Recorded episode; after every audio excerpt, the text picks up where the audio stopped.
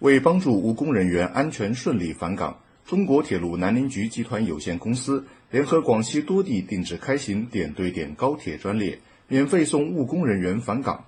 二月八日，桂林二百七十多名务工人员乘坐广西首趟乡村振兴高铁务工专列赴粤返岗复工。